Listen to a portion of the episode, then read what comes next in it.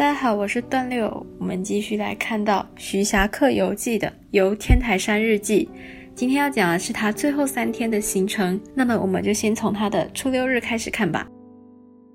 初六日凌晨初四，六七里至寒岩。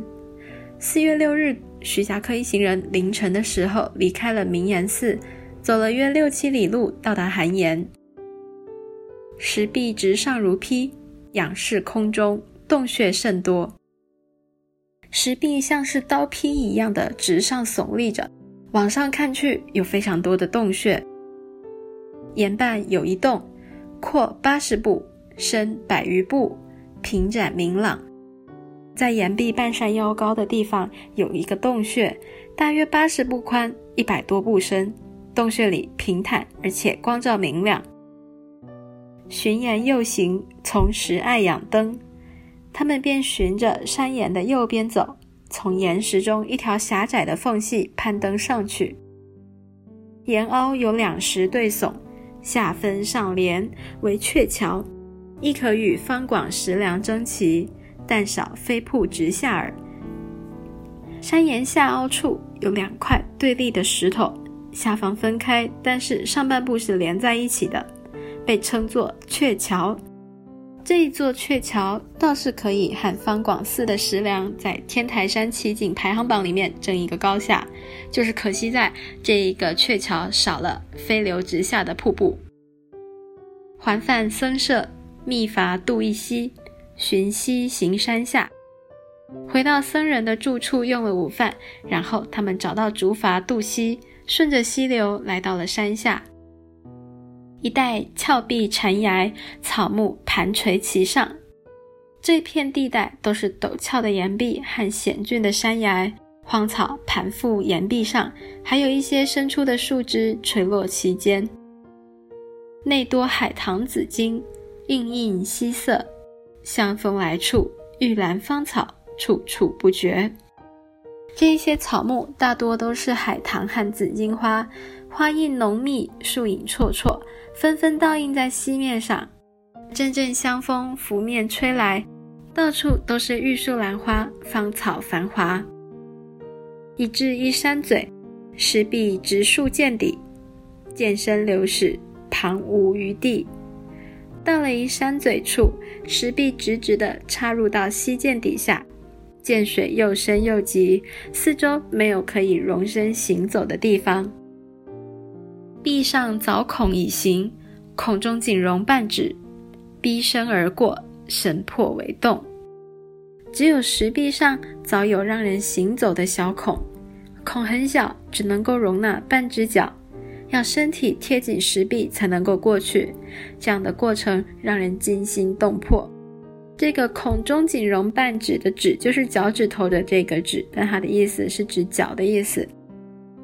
自寒岩十五里。至埠头，从小路向桃园，从寒岩走了十五里路，就到了埠头。他们再走小路去桃园。桃园在护国寺旁，寺已废，土人茫然无知者。桃园在护国寺的旁边，可是护国寺已经荒废了，连当地人都弄不清楚确切的地点。随元丰莽行取路中，日已堕。竟无宿处，乃复问至平头潭。跟着元丰僧人穿行在弯弯曲曲而且杂草丛生的小路上，已经是日落时分了，他们都还没有找到可以住宿的地方，只好一边苦哈哈的赶路，一边询问着，来到了平头潭。潭去埠头仅二十里，今从小路返迂回三十余里。到了才弄清楚，原来平头潭跟埠头两地仅隔二十里路，但是他们今天在小路里一通乱窜，走了三十余里路，反倒迂回多走了好些冤枉路。素，信桃园误人也。他们总算是找好住处歇息了，这时也算是切身体会了一把天台山的桃源和陶渊明的《桃花源记》里面的桃源一样，让人迷失方向，找不着路。初七日，自平头潭行取路中三十余里，渡溪入山。时间来到四月初七日，他们从平头潭走了三十多里的曲折弯路，渡过溪水，进入山中。又四五里，山口渐夹，有馆曰桃花坞。又在山里走了四五里路，山口渐渐的狭窄，有一处的房舍叫做桃花坞。循深潭而行，潭水澄碧，飞泉自上来注，为明玉见。沿着深潭走。潭水澄澈碧绿，上头有一道飞泉倾注，被称作是明玉涧。涧随山转，人随涧行，两旁山皆石谷。涧水傍着蜿蜒的山势流转，行人便随着弯曲环绕的涧水而行。两旁夹着涧水的，则是石头山，不是泥土居多的那一种山。层峦夹翠，射目成赏。大抵胜在寒明两岩间，峰峦簇拥间夹着点点苍翠的绿树，映入眼帘的景致赏心悦目。总的来说，景色的美感胜过寒言明言之间。涧穷路绝，一步从山凹泻下，势甚纵横。他们走着走着，涧水渐渐的没了，路也到了尽头，只剩下一个瀑布。从山凹间奔涌而下，水势甚是壮阔。触犯馆中，寻物东南行，月亮岭，寻所谓琼台双阙，竟无知者。他们之后走去桃花坞用了饭，循着桃花坞往东南边去，翻了两重的山岭，想找找所谓琼台和双阙这两处美景名胜地，竟然没有人知道这两处。去数里，访之在山顶，与云峰寻路攀援，始达其巅。因此，他们只好又走了好几里路，才问清楚，原来琼台跟双阙是在山顶的，便和云峰僧人攀登山顶。下士峭霄环转，一如桃源，而翠碧万丈过之。他们到了山巅，俯视底下，刀削般的峭壁耸立环转。就像桃源一般，只是桃源却没有这一边万丈高耸的翠绿山壁这样子壮阔的景色。峰头中段即为双阙，双阙所夹而环者即为琼台。峰头中段的地方就是双阙，被双阙夹绕其中的则是琼台。台三面绝壁，后转即连双阙，琼台三面挨着岩壁。后面连着双阙，鱼在对阙，日暮不及登，然胜已一日尽矣。徐霞客在双阙的对面，天色已晚，没有足够的时间再过去。不过胜景的山光水色都已经尽收眼底了，遂下山，从赤城后环国清，返三十里。于是他们心满意足地走下了山。从赤城的后面回到国清寺，这一共走了三十里路。初八日离国清，从山后五里登赤城。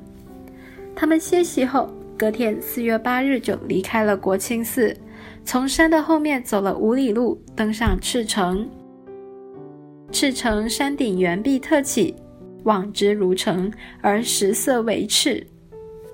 赤城的山顶景色十分奇特，圆形的山壁矗立，远远看着像是城墙一样，而石壁的颜色透着微微的赤红色，应当就是赤城名字的由来了。岩穴为僧舍林杂，尽掩天趣。不过这一边的僧人房舍杂乱地盖在山壁岩穴上，自然风光被这一些房舍掩盖而弄得杂乱不堪。所谓玉金洞。金钱池、喜场景，俱无甚奇。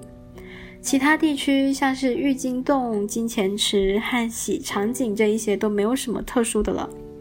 以上就是徐霞客的《游天台山日记》的全篇的内容。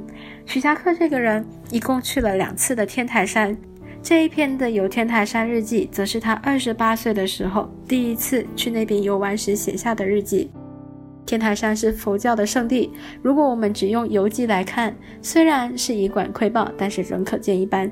毕竟走到哪个名胜，居然都有寺庙可以打尖住宿。而鉴于隋朝的这一座国清寺，可算是这么多佛寺里的重点之重了。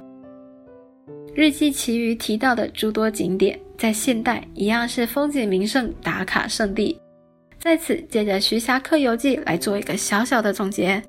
去天台山玩，除了看迦兰、听禅声礼佛，也可以看看华顶峰、石梁、寒岩、明岩、桃园、琼台和双阙等地。